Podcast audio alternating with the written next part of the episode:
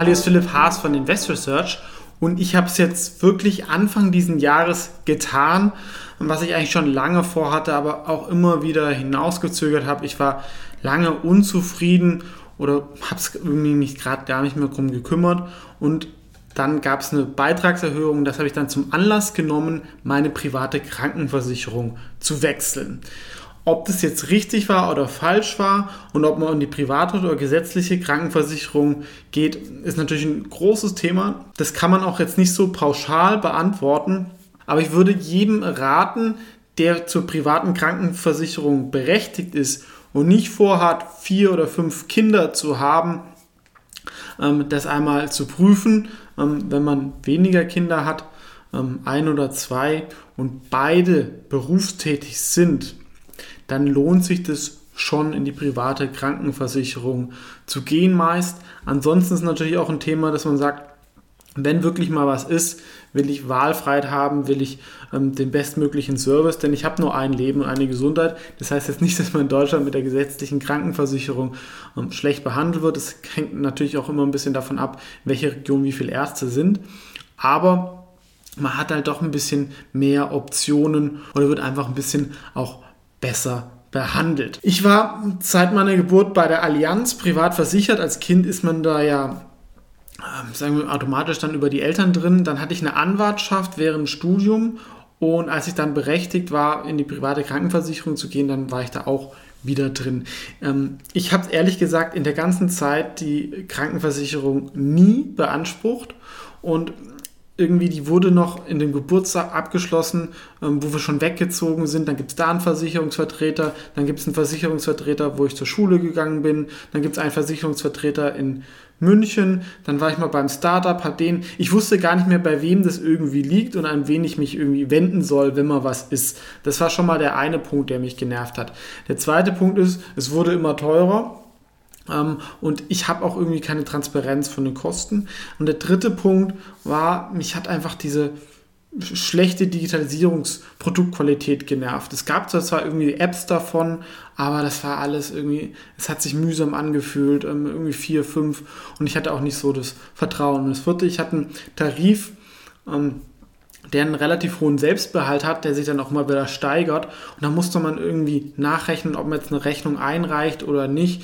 Und im Zweifel habe ich es dann wieder nicht gemacht, weil es waren doch auch keine großen Summen. Und deswegen habe ich auch nie was eingereicht. Und das finde ich irgendwie auch nervig, weil dann teilweise bin ich vielleicht deswegen auch nicht zum Arzt gegangen, weil ich habe gedacht, ja, so schlimm wird es nicht, weil ich will das irgendwie nicht zahlen. Und das soll es auch nicht sein. Gesundheitsthema ist natürlich ein ganz trickes Brett. Deswegen habe ich auch großen Respekt von Otonova, einem Startup, die die private Krankenversicherung digitalisieren wollen. Ja, da gab es ja wenig Innovation in den letzten 30, 40 Jahre. Und das möchte ich auch unterstützen als Kunden und auch in diesem Video.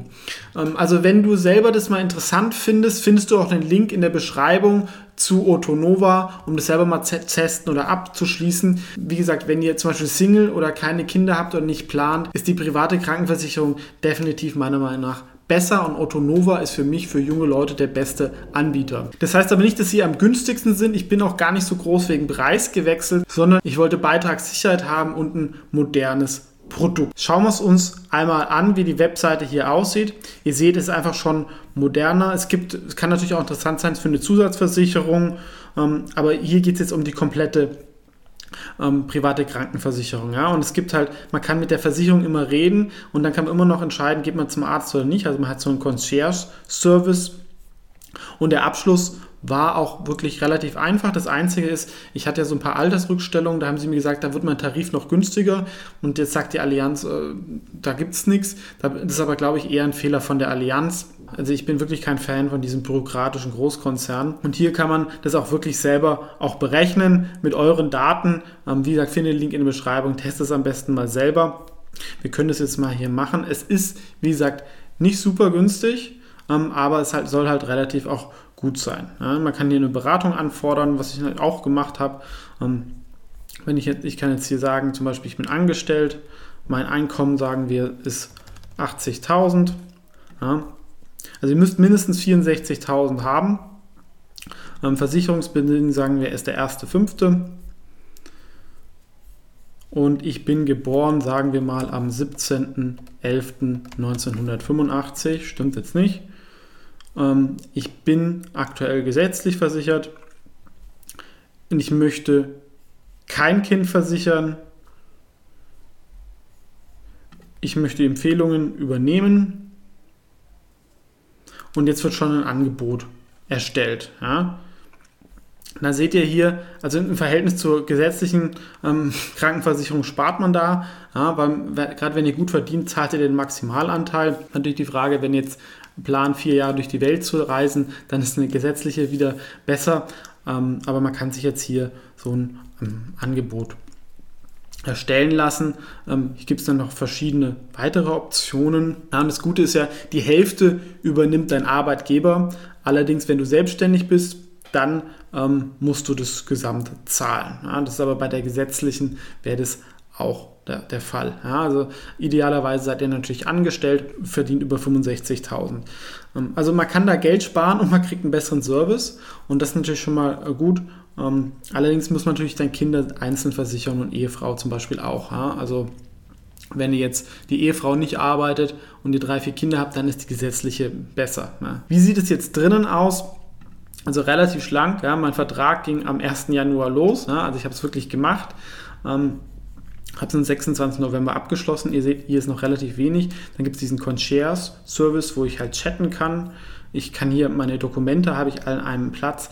Finde ich auch gut, weil das immer abheften und so, man macht das, aber irgendwie, das ist irgendwie aus dem letzten Jahrtausend und wenn man es dann mal braucht, irgendwie muss unterwegs, finde ich es gut, dass alles an einem Platz ist. Aber das Wichtigste ist ähm, in der App, da kann man dann Sachen scannen, Termine vereinbaren etc. Gehen wir mal rein, wie die App ausschaut.